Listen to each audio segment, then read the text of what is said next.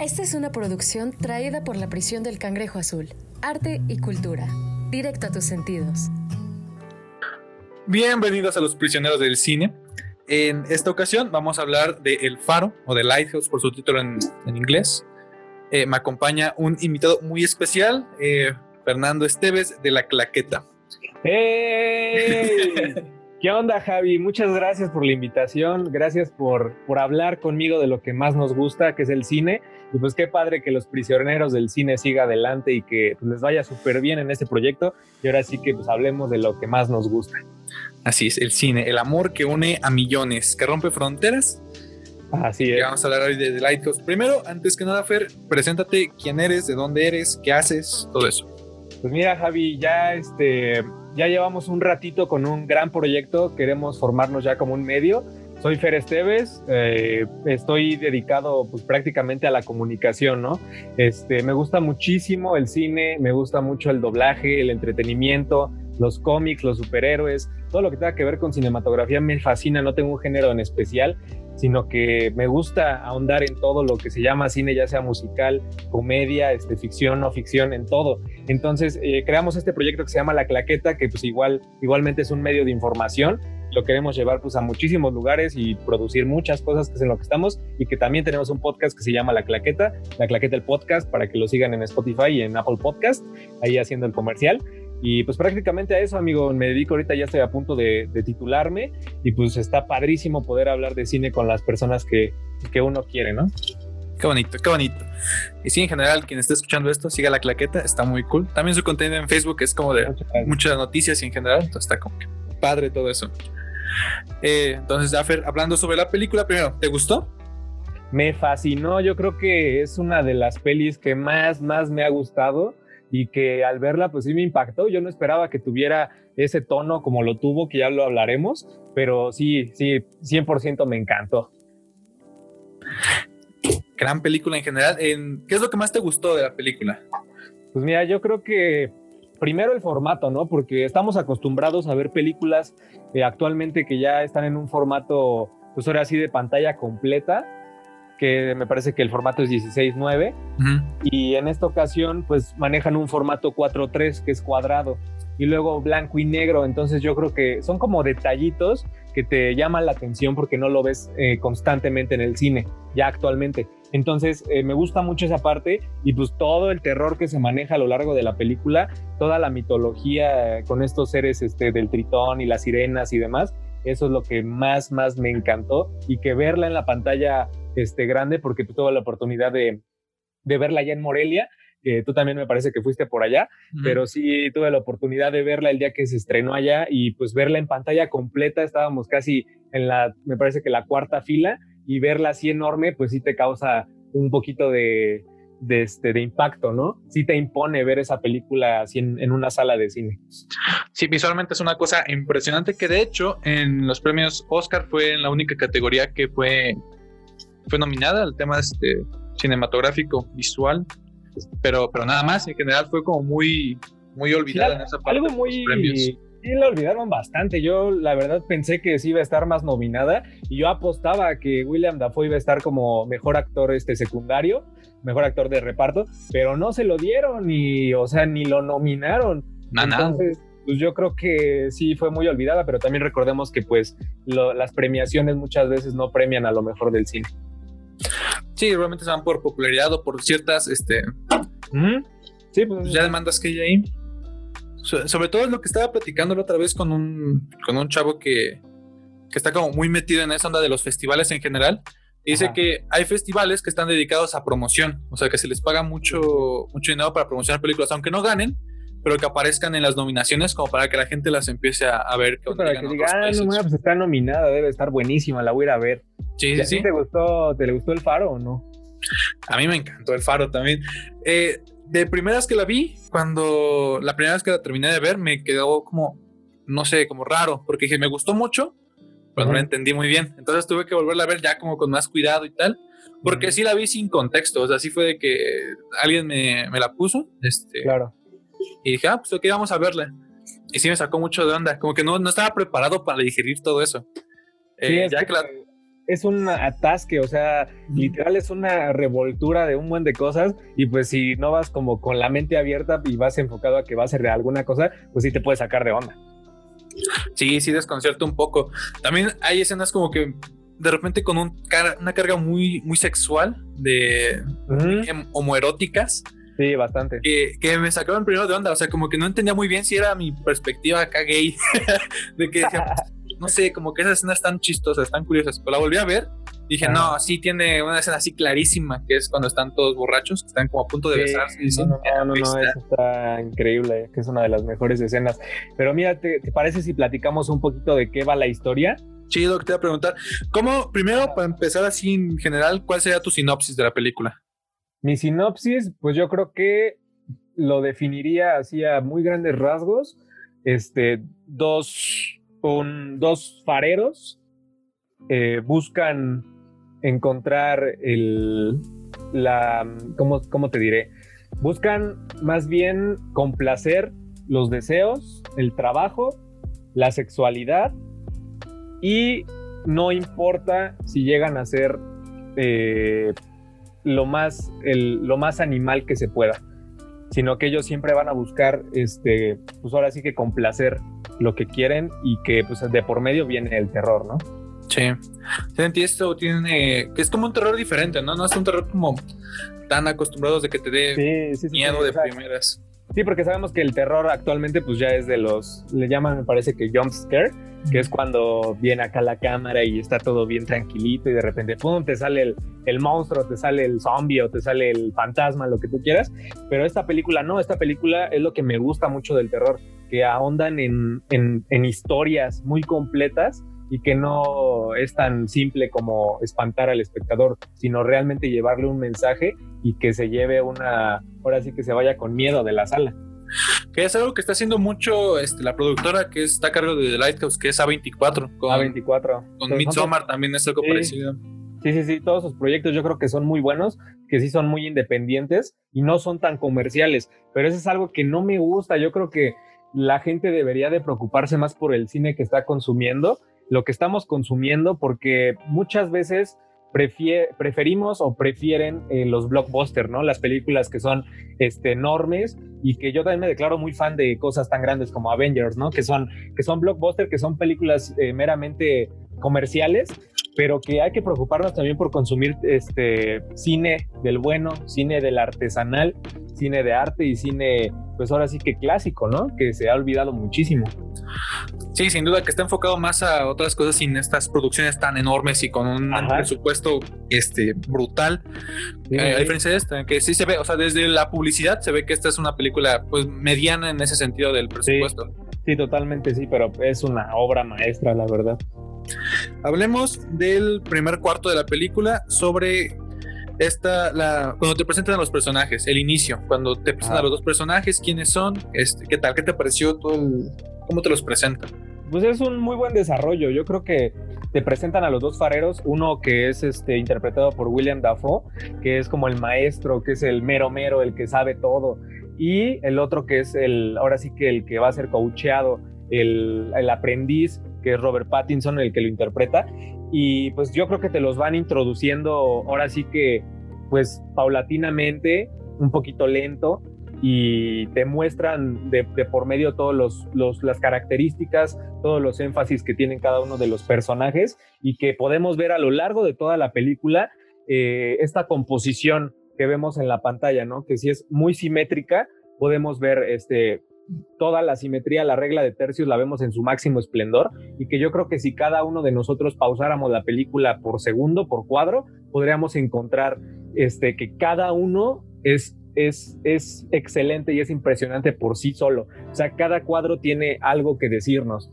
Entonces eso es lo padrísimo y al inicio pues sí nos manejan todo esto de que pues este es la fecha 1890, este que tenemos eh, pues a los dos personajes, que hay un poquito de cosas misteriosas en el agua, que ya vemos la atracción y la ahora sí que la, la adicción que tiene el personaje de William Dafoe por el faro, eh, cuáles son los misterios que ocultan, por qué lo negrea tanto, etc. Tantas cosas que podemos ver en este primer cuarto, ¿no?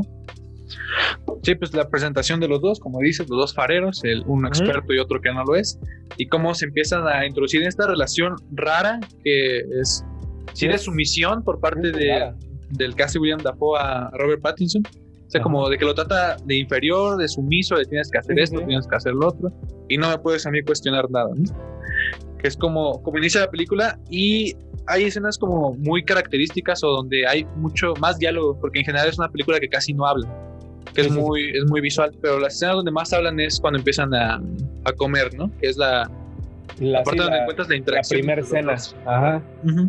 Sí, porque siempre cuando, cuando comen es cuando más hablan, porque todo el tiempo es acción de ver que están trabajando, que están llevando el, ahora sí que el, me parece que es petróleo hacia arriba, que están cargando las cosas, este, que están, pues no sé, con las lanchas, bueno, con las canoitas, que están en la mera tormenta, pero siempre, siempre este, cuando cenan es cuando siempre hay un diálogo. Y es cuando ahora sí que más nos importa ver lo que dicen porque ahí te das cuenta cuál es la psicología de los dos personajes, ¿no? Y de que no sabes si lo está diciendo en serio, si es broma, si, no sé, en cualquier momento, pues, no se puede sacar cualquier cosa, ahora sí que la primera vez que la ves, no sabes por dónde va y qué tanto te pueda sorprender el los personajes. Sí, luego hay pequeños detalles que te van como confundiendo en cierta manera, pero los mismos personajes te los van aclarando. Como con este sentido de los nombres, del nombre de Robert Pattinson que se lo cambia, que en un principio dice que tiene uno y después dice, no, realmente me llamo Thomas, ¿no? los dos somos Thomas. Después de una pelea ahí también el alcohol, o sea, la importancia que tiene el alcohol en la película. Cómo inician eh, con el personaje que interpreta Robert Pattinson sin tomar, que es, como al principio hacer alcohol porque está en contra de las reglas. Y a medida que van pasando las escenas, como que empieza a animarse y es el momento en donde se ven como, como juntos, como si fueran uno, por así decirlo. Y ahora sí es lo que vemos en una pirámide, me parece que es la pirámide de Aristóteles, que vemos que todo empieza por algo, después viene un desarrollo, un clímax y termina con un desenlace. Es claro eso en, esta película, porque vemos cómo se va introduciendo cada vez más el personaje de Robert Pattinson, que me parece que se llama Winslow, si no me equivoco. sí, sí. Este, cómo, cómo va desarrollándose y cómo se va metiendo a esta onda de, del juego con, con, el otro personaje que es este Thomas o Tom, no sé cómo se llama, este, y cómo se va introduciendo y cuando llegan a un clímax ideal y pues cómo termina la película, ¿no? Y también una de las partes que más así me impactó, que dije, wow, ¿qué estoy viendo? Es cuando, eh, eh, cuando está Robert Pattinson en el mar, que está en el pleno mar, en la noche me parece que es, y de repente ah, como que se va hundiendo y asoma la cabeza y se ve así en la pantalla una sirena, o sea, cómo está la sirena debajo del agua. Eso yo verlo en el cine sí dije, wow, porque es una de las cosas que pues más temen las personas, ¿no? El voltear hacia el mar porque no sabes qué es lo que te puedas encontrar. Entonces esto como que lo transmite bien el director y pues es una de las escenas pues, más icónicas, ¿no? Que a mí me, encantó todo lo que tiene que ver con las sirenas y el tritón. Sí, pues ya cuando empieza a tomar todo eso, ¿no? Ya cuando son como este tipo de, visiones, de, alucinaciones, con la sirena, con el pulpo, con el tetón, con cosas que él empieza a ver de más. Entonces está como, es interesante. En un principio le saca de onda, porque no, no sabes dónde viene. No sabes si realmente lo está soñando o lo está nada más como que vislumbrando. También mucha culpa y mucho mérito tiene este William Dafoe con su actuación, como de loco sobrio y que a veces intenta confundir a, Robert Pattinson diciendo que él es el loco, yo no soy el loco. Entonces hay como ese, esa interacción entre qué, qué, es real que estás viendo, que sí es cierto, si realmente, en qué mente estás de los dos. Entonces es como un juego ahí, una lucha entre, entre, entre mentes muy, cabrón. Sí, yo creo que cuando, cuando se empiezan a relacionar los dos, que vemos esta primera escena, eh, yo creo que es cuando él empieza como a meterse en su mundo y empieza a asimilar lo que el otro vive. Entonces aquí ya empezamos a ver escenas pues ya un poquito zafadas de, del contexto, que ya vemos a la sirena, vemos al tritón, este, luego vemos cómo este Robert Pattinson pues se masturba pensando en la sirena, eh, que son escenas pues muy grotescas, pero que al final del día le da, le da todo el mérito a la, a la película. Y también algo que a mí me gustó muchísimo es el, el símbolo de la gaviota, ¿no? cómo introducen a las gaviotas, cómo introducen a, esta gaviota que no tiene un ojo y que luego él se da cuenta que es parte de una leyenda del faro y de los fareros que trabajaban ahí. Entonces yo creo que sí saben cómo introducirlo y sí saben cómo pues, darte mucho miedo. De hecho, es el punto de quiebre, ¿no? Cuando empiezan esta onda de alucinaciones y de cosas raras, cuando matan a la gaviota, por la superstición que hay. Dicen que no mates una gaviota porque están los, son las almas de los marineros viejos. Y cuando la mata es cuando cambia el viento. Y es cuando les dicen de que ella no van a ser cuatro semanas, van a ser más, quizás hasta meses van a estar ahí encerrados. Entonces, Sí, eso sí, que pues son leyendas, ¿no? Al final del día son leyendas, está basado en una mitología y pues que yo creo que está muy bien realizada. También uno de los puntos que a mí me gusta muchísimo y que es algo de lo que tenemos que hablar es que la banda sonora, desde que empieza la película, desde el segundo uno, la banda sonora te envuelve, te envuelve totalmente de inicio a fin. O sea, todo el tiempo estás escuchando un faro, todo el tiempo estás escuchando a los barcos, estás escuchando este, pues, el agua, estás escuchando todos estos ruidos, la tormenta. Entonces yo creo que si separamos la película de la banda sonora, son, ahora sí que es como si estar, estar viendo dos cosas diferentes que se complementan al final del día. Sí, sin duda, escuchar el... Ajá, no, es, de que ya luego, ubicas la película. Ajá. A mí me encantó. Sí, los sonidos son súper buenos, la música también está como, es muy precisa en especial los momentos en cuando cantan, que es como de mucha felicidad y sí, sí, sí. es tremendo. El, trabajo del sonido está perfecto junto. En general, la película, tanto visualmente y, musicalmente, es una cosa bárbara. Sí, es, muy, muy, muy buena. A mí sí me, encantó todos los sonidos y que también está muy padre porque fíjate que apenas este, ¿cómo se llama? Cine Caníbal, que es la distribuidora que distribuyó esta película en su momento. Cine Caníbal en su momento hizo un concurso de, del faro. Entonces tenías que subir una foto este, concursando, haciendo alguna interpretación del póster y demás. Yo participé y me gané el, el vinil, el LP de la banda sonora del, del faro y pues escucharla a mí me impresiona, o sea, yo la pongo porque ahorita tengo un estéreo en, mi cuarto y, la, y pongo la banda sonora y pues me impacta, ¿no? O sea, me acuerdo de la película y hasta cierto punto sí me, pues ahora sí que me lleva o sea, a conocer más cosas, ¿no? Y me da un poquito de temor. Sí, normal, normal, pero está, está cool. A ver, ¿cómo estuvo eso? ¿Cómo estuvo tu participación? ¿Qué, qué imagen pusiste? ¿Cómo fue tu idea? Ah, pues eh, uno de los póster que sacaron, eh, bueno, sacaron varias, ahora sí que varias variaciones, este, valga la redundancia. Este, sacaron uno en donde sale como nada más dice el faro y viene como el mar, otro donde sale William Dafoe y sale Robert Pattinson, otro donde sale uno y uno, y otro donde sale una gaviota. Entonces este, sale la cara de la gaviota que vemos del, del ojo. Entonces yo lo que hice fue hacer una, ahora sí que ¿cómo decirlo? Hice la, me basé en ese póster de la gaviota para yo hacer mi póster, pero en lugar de hacerlo con una gaviota, con otro elemento, yo utilicé mi mano.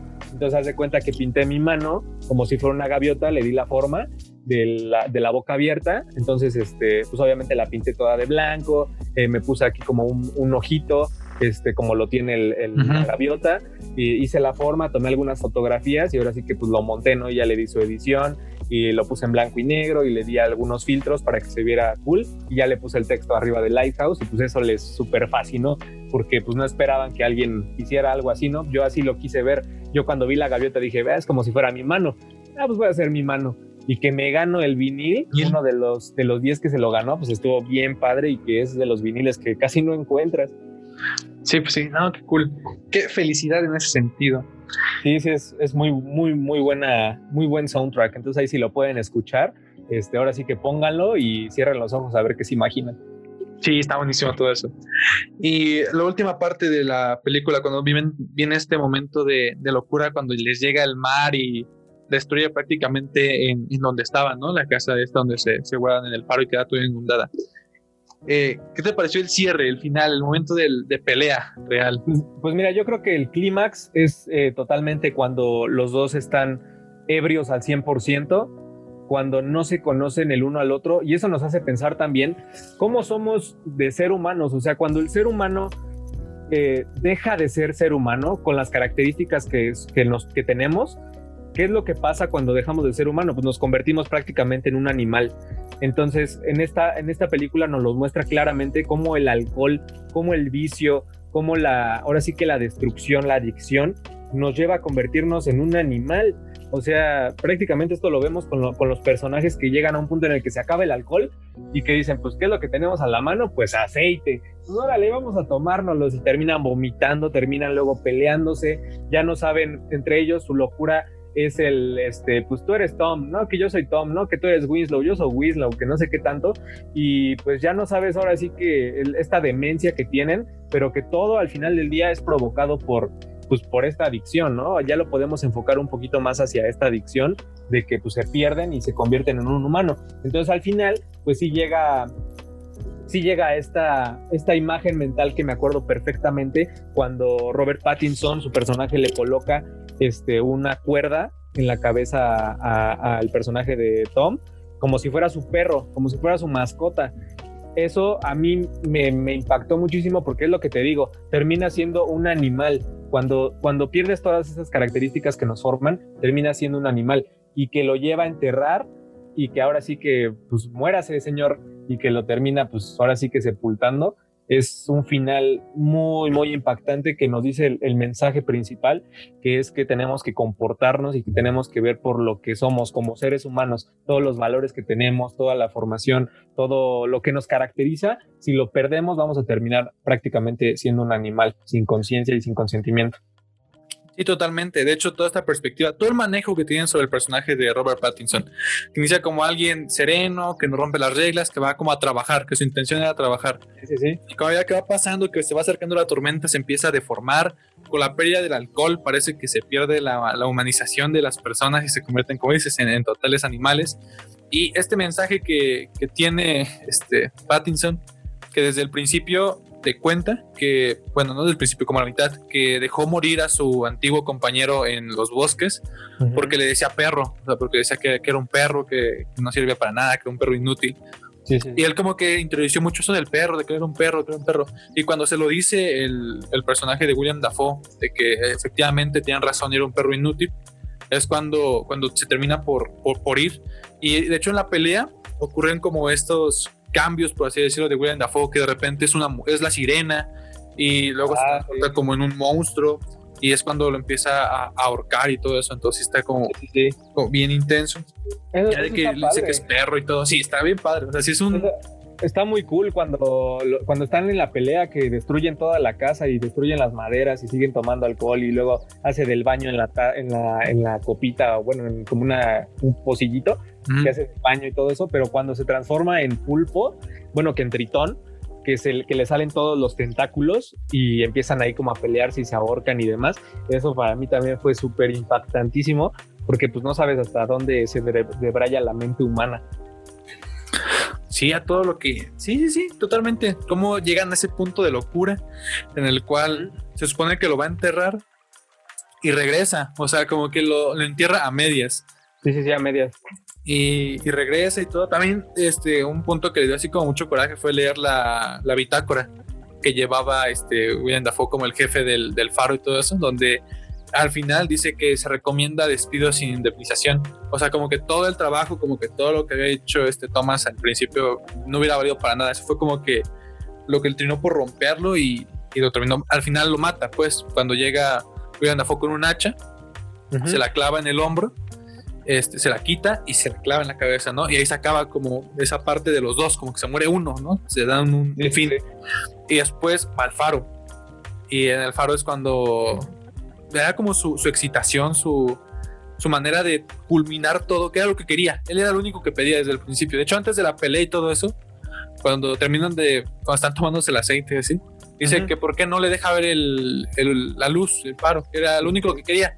Dice, es lo único que quiero, que me dejes ver una vez el, el faro viejo, que está en las reglas, que nos turnemos espacios uno y uno.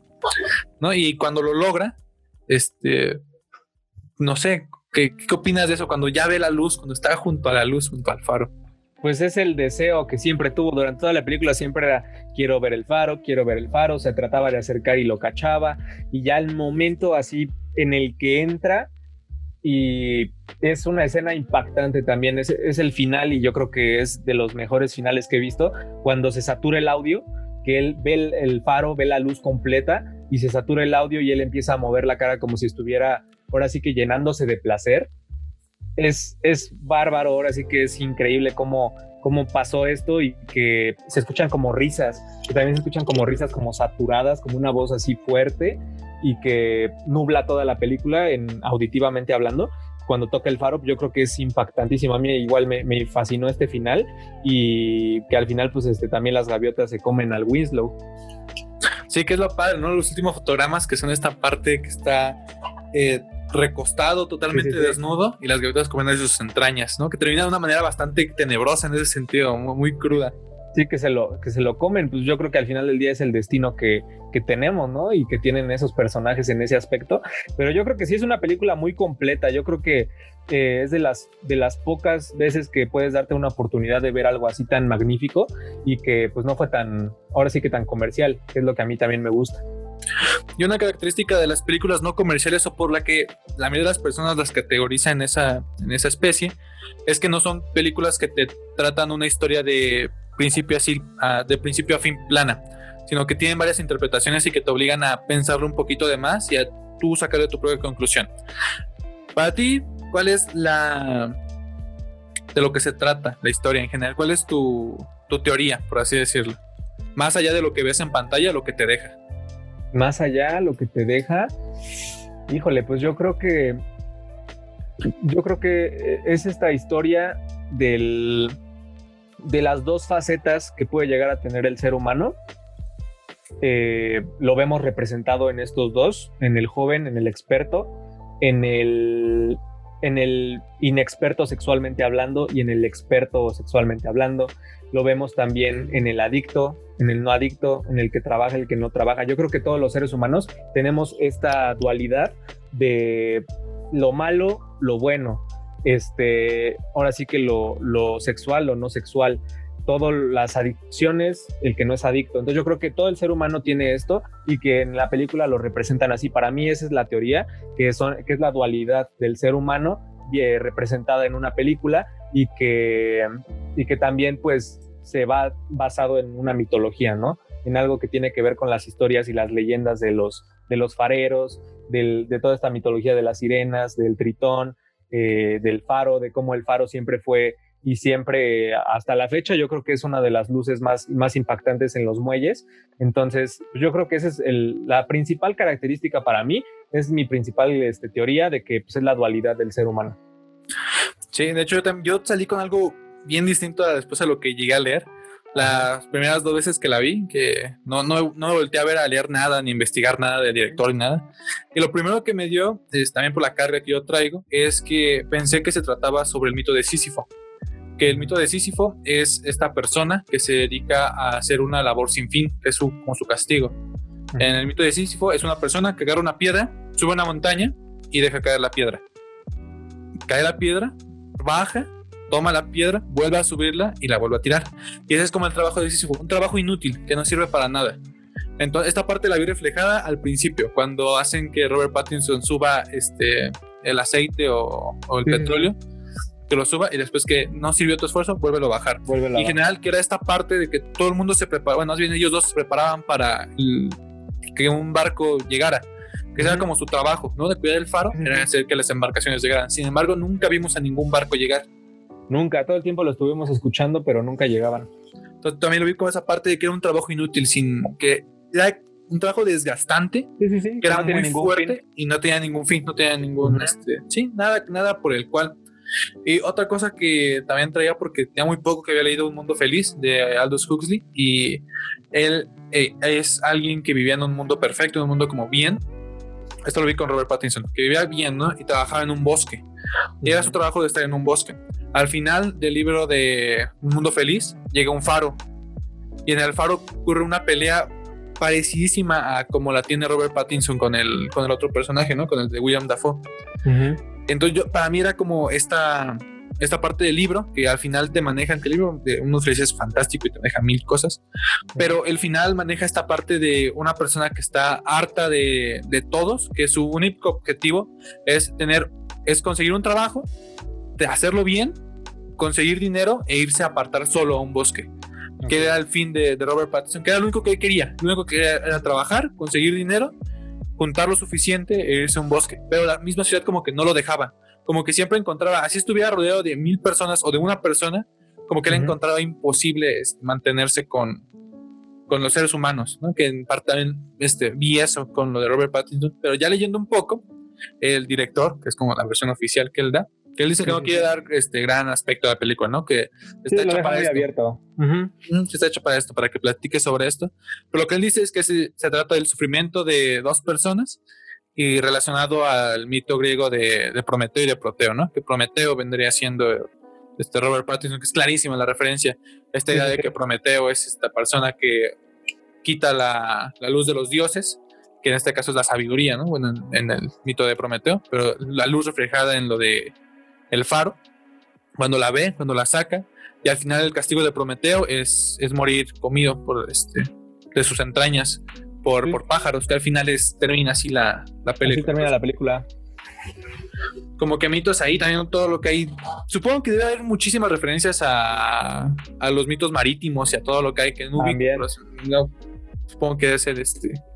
Sí, y que también el director Robert Eggers eh, pues sí ha hecho un muy buen manejo de, todos estos elementos, ¿no? Yo creo que sí se preocupó muchísimo por basarlo, pero al final del día lo deja abierto a la expectativa de las personas, porque también eh, algo muy claro es que esta película es desastrosa, o sea, es una, yo lo manejaría como una revoltura de que te hace daño, por así decirlo. ¿Sabes? Como cuando comes y mezclas leche con pan, con papas, con salsa y que al final terminas así basqueando. Eh, siento que esta película era lo que buscaba. O sea, siento que sí era lo que buscaba revolverte hasta cierto punto que fuera eh, pues muy catastrófico en la mente del, espectador. Entonces me gustó muchísimo esa parte y también que, como lo explica él, ¿no? Que, que pues sí está basado en estas historias, pero al final del día, pues la versión la da el espectador, o sea, el espectador es el que interpreta y que dice, ah, no, ma, pues yo siento que es esto, como lo, lo que platicábamos ahorita, que yo siento que es una dualidad. Eh, ahora ya hablando un poquito más del director, fíjate que después de que yo vi El Faro, yo nunca había visto La Bruja, esta película que sacó eh, del mismo director que fue su una película antes a esta. Entonces yo nunca la había visto, pero al ver yo El Faro, dije, ¿por qué diablos nunca he visto La Bruja? Porque yo pensé que era como otra cosa rara, ¿no? O sea, algo que pues no iba, no me iba a gustar. Entonces terminé viendo La Bruja y también me fascinó y que muestra también estos elementos y esta simetría, pero yo creo que en El Faro la simetría y, ahora sí que el, la división de la, de la pantalla está muy clara y cómo todos los elementos tienen algo que ver, cómo posiciona este, los objetos eh, uno encima del otro, eh, los círculos, este, las figuras, o sea, todo esto yo creo que es, es un, ahora sí que es un espectáculo visual. Sí, sin duda, es, tremendo visualmente. Y me pasó lo mismo con el director, de que nada he visto la de la bruja, justamente por el nombre, porque tiene un nombre como muy genérico, que puede ser cualquier cosa. Sí, yo digo, ya con X debe ser una película pues, super X, porque actualmente el terror pues es muy, es muy burdo, es muy este, simple. Entonces yo dije, pues a lo mejor la bruja es como de, eh, pero ya lo dejaremos para otro podcast, ahí hablar un poquito de la bruja, que sí, para mí también me, gustó mucho y me, me fascinó esta parte del, de la cabra y demás, y ya no hablaremos más a detalle. Sí, sí, y también esta, esta parte del, director, que creo que solo son sus únicas dos películas, ¿no? La de la bruja y esta.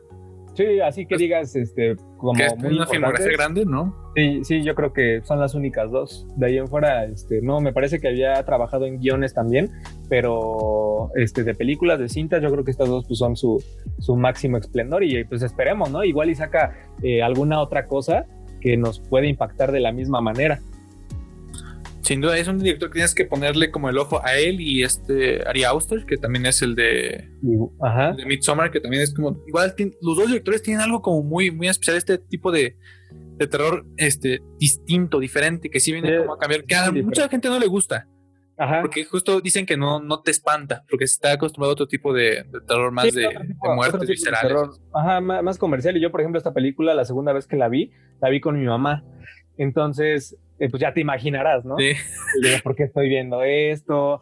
que pues, ¿Por qué hace esto? Guácala, ya quítala. Este, ya me revolviste todo el estómago. Cuando terminó la película me dijo, yo no la quería ver, pero bueno, nada más porque te dijiste que estaba muy buena, pero me revolviste todo el estómago. Entonces yo creo que es este tipo de películas, a mí me encanta, o sea, a mí me fascina este, poder este, ver, verlas, ¿no? Poder ver este cine hecho ahora sí que artesanalmente, hecho pensado sin fines este, comerciales que al final del día pues es lo que estamos viendo actualmente, o sea, todas las películas que ahora vemos pues son con fines comerciales, este, lo vimos con El Conjuro, en su momento con Anabel, este, todas estas pues cintas que a lo mejor sí son un poquito más que hablan de historia y que a mí me, me gustan mucho, ¿no? Por ejemplo, El Conjuro, a mí me gusta bastante, Anabel también me gusta, el, La Noche del Demonio también me gusta, pero hay películas eh, que sí que sí te dejan mucho que, que, desear, que son como muy fantásticas, así lo describiría yo, que son fantásticas que pues no te la crees.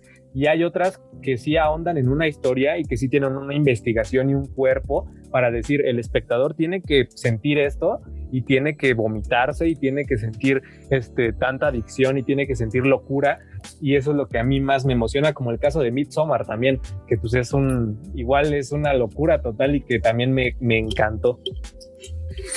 Sí, pero este ya te genera como otro tipo de cosas. Y que supongo que hasta el mismo director sentiría bien de que tu mamá se sintió de esa manera. O sea, como de que le Así como de cumplí mi función. Ajá. Y a ver, quiero tocar dos puntos, digamos, ya que toca la película, pero un poquito más allá, que es esta parte primero del enfoque de la sexualidad, de más bien reprimir la sexualidad, que es lo que se ve en ellos dos, que sí se ve como una tensión ahí, pero que cuando ya están a punto de, concluir la tensión con un beso, eh, entra el macho y entra de que se pueden a pelear los dos y se ponen en posición de, pelea. Entonces la pregunta va, va sobre eso. El, ¿Cómo este sentido en general en la sociedad, el problema que existe? Vamos a cerrarlo a México sobre el, el reprimimiento sexual que existe. Pues sí, yo creo que muchas veces la, la, mente del mexicano especialmente es muy cerrada, ¿no? Yo creo que estamos acostumbrados todavía en ciertos puntos a la mentalidad de antes. Entonces, esta, esta ahora sí que cómo lo reprimen, esta manera de que no, de que no lo sacan a, a flor de piel, a pesar de que son hombres y no aceptan cuál es su realidad, eh, yo creo que sí es un tema pues, muy importante actualmente, ¿no? Que, a pesar de todo se sigue un poquito sensible, no, no estamos eh, con la mente abierta para, para recibir este tipo de, de, mensajes, de expresiones, y que al final del día en la película pues sí lo notamos, o sea, notamos que a lo mejor él cuando está eh, masturbándose o algo no, no llega a un punto clímax, o sea, en ningún momento pueden culminar con algo. Entonces, por eso es que todo el tiempo están reprimiéndose mentalmente de que, de que no pueden lograr algo porque no se aceptan como son. Entonces yo creo que es uno de los mensajes que actualmente la sociedad conlleva y que pues aceptemos eh, simplemente lo que nos mueve y lo que somos. Al final del día ese es el, el mensaje y que aquí lo vemos súper reprimido. Sí, por, y por parte de los dos. De hecho, hay una escena muy clara que la segunda vez que la vi, no, sé por qué no me había dado cuenta en la primera, pero la segunda vez que la vi es esta parte cuando William Dafoe está masturbando viendo al faro y, Robert Pattinson lo ve desde arriba y ve cómo va cayendo este, el semen y, solo se le queda viendo. Y no hace nada, o sea, como que en lugar de irse algo así, deja que caiga y sigue viendo arriba. Entonces fue como que, ¡guau! Sí, sí, pues al, final del día le llama la atención y pues es morboso el asunto. Entonces yo creo que pues es esta parte del ser humano que al final del día también existe, pero pues aquí lo, lo importante y lo que no se ha este, totalizado pues es aceptarlo, ¿no? Pero sí son mensajes que claramente pues no sé, yo siento que al estar estas escenas pues sí, sí la hacen especial aún la película o sea, si no estuvieran estas escenas, no tendría este saborcito, ¿sabes? Este como, este mensaje que al final del día a mí se me gusta, aunque te incomoda en cierto momento. También es lo que buscan, incomodarte y que te quedes así como de, ay, ya, cambia de escena. Sí, pero es, lo cool, es lo cool, que sí te genera algo, que al final de cuentas te genera una emoción, un sentimiento, algo que tienes ahí dentro. Sí, sí, sí. Te lo, Sí, es, es, lo cool. Y otro punto que quiero tocar, que es muy claro igual en la película, es sobre el aislamiento. Estamos viviendo en tiempos de cuarentena, algo que no se ha vivido por lo menos en tiempos modernos, estar tanto tiempo encerrados por la culpa de un virus. Eh, aquí lo toman en un par de semanas en aislamiento en un lugar encerrados dos personas. Ahora esta pregunta es como para ti, Fernando Esteves. A ver, cuéntame. ¿Cuánto tiempo tardas o crees que tardarías en llegar a un punto de locura? ¿Cuánto, cuánto, cuánto aguantarías? sabiendo quizá lo que ellos tenían en mente, de que las relaciones iban este, acabando poco a poco, o sea, un sentido como muy apocalíptico en ese sentido. Sí, sí, sí, es muy apocalíptico. Pues yo creo que estando yo en una situación así y solo, o sea, si yo estuviera solito, solito, eh, ahora sí que aislado, a lo mejor, imagínate que en este momento desapareciera una parte de la humanidad como en Avengers y que yo me quedara solito así en mi casa y sin salir porque hay un virus afuera. Yo creo que sí, sí me volvería loco. O sea, yo siento que en aproximadamente, no sé, yo creo que en menos de un mes, sí estaría ya perdiendo el control totalmente. Yo creo que en un mes, porque pues imagínate, se te agotan lo que tienes de comida, se te agota el alcohol en caso de que lo tengas, se te agota, no sé, algún servicio, luz, electricidad, agua. Entonces, pues imagínate cómo empiezas a verte en esta situación tan complicada de que no tienes a lo mejor un contacto con alguna persona, de que no estás viendo algún contenido como ahorita, ¿no? Que podemos estar viendo una película o que escuchas música o lo que sea, al final del día si tú te quedas solito, solito, solito, yo siento que tu mente es tan poderosa que empieza a trabajar al mil por ciento y puedes eh, empezar a, a, ver cosas que ni siquiera te imaginabas o hacer cosas que no te imaginas. Entonces ahora sí que es un experimento muy, muy este, catastrófico que pues, a mí no me gustaría vivirlo, pero pues en su momento se vive, pues me gustaría hacer una, ahora sí que un, una historia sobre esto. Sí, demostrando, ¿no? Que la cordura humana es muy, muy frágil, o sea que muy no le hace falta mucho para, para romperse. Y está cool lo que dices, o sea, no lo había pensado, esta idea de que la mente es tan poderosa que no, no se permite estar sola y empieza a inventar cosas para sentirse acompañada. Aún así sean cosas como aberrantes o que no existían en la realidad, no te imaginas una persona tal cual, pues te empieza a manejar variaciones de lo mismo. Toda esta parte de evitar estar solo, del que el humano en general no se puede permitir el aislamiento, tiene que siempre estar acompañado. Totalmente, y también el silencio, ¿no? El silencio no existe, o sea, sí existe, pero al final del día siempre va a haber algo, va a haber un, un sonido, va a haber una expresión, va a haber algo que, que va a dejar que el, silencio no esté. Entonces, por ejemplo, hay un experimento que se hizo en el que un hombre estuvo en, una, en un aislamiento total en una cabina o en, me parece que en algo muy cerrado y él lo que buscaba era el silencio, él quería conocer el silencio total y cuando empezaba a descubrirlo se dio cuenta que el silencio no existe porque sus pulsaciones y sus vibraciones eh, que tenemos nosotros, nuestro ritmo cardíaco, es sonido. O sea, eso empezó a agrandarse aún más. Entonces él empezaba a escuchar, ahora sí como si fuera algo ya más alto, como un altavoz, haz de cuenta, de su interior. Empezaba a escuchar cómo, cómo sonaba su sistema este, interno, cómo sonaba sus, ahora sí que sus tripas, cómo sonaba el corazón, su mente, cómo palpitaba los latidos de la sangre. Entonces, eh, yo creo que el silencio, pues en esta parte no existe, pero un aislamiento total pues yo creo que sí nos, sí, sí perderíamos mucho de lo que es el ser humano y nos terminaríamos eh, ahora sí que siendo un animal como lo vemos en la película. Exacto. Sí, sí, el silencio es mecánico. El silencio existe en, en, la mecánica. Pero sí esta parte de cómo te, te, te, debrayas la mente y te conviertes en un animal. Pero bueno, Fernando, eh, por último, ¿cómo recomendarías la película? Híjole, yo la recomendaría a todas las edades a partir de los 15 años. A partir de los 15 años, vean esta película. Si tienen la oportunidad, si tienen una nochecita libre, véanla, véanla acompañada, véanla solos también y, y véanla con la luz apagada. yo creo que eso es algo muy, muy impactante y véanla siempre con la mente abierta. Yo digo que cuando vas a ver una película, siempre estés dispuesto a que la película este, te llene y que la película te lleve por donde quiere llevarte, para que así experimentes todas estas emociones, porque hay muchas películas que muchas veces mm, vamos con una idea, ¿no?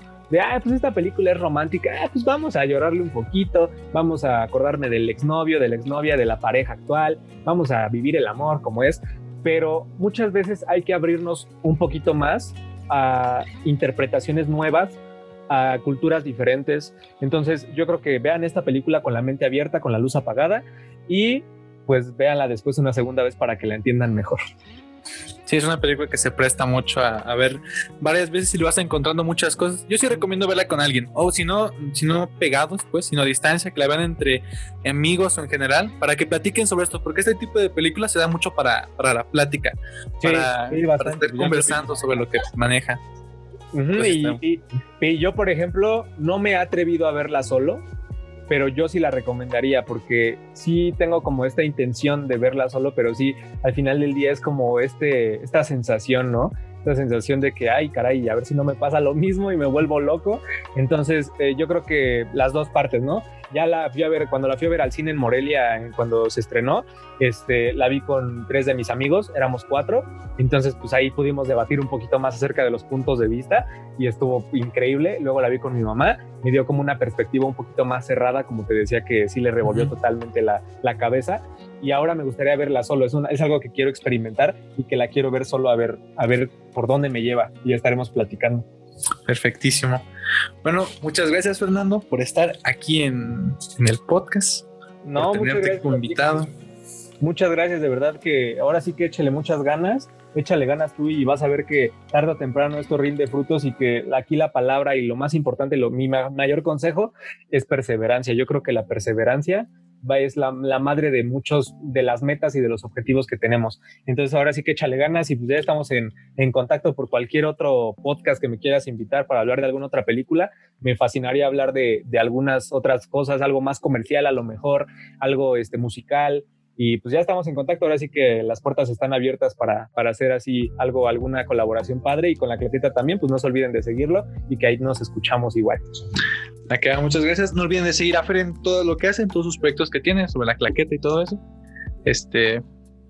Y ya, muchas gracias por escucharnos. La claqueta y también sigan los prisioneros del cine porque no sabemos cuándo seremos libres de él. Ah, qué bonito. muchas gracias por escuchar este capítulo, el capítulo número 3 del podcast Los prisioneros del cine. Eh, ya saben que los quiero mucho. Un beso. Tomen agua. Nunca olviden tomar agua. Este. Bye.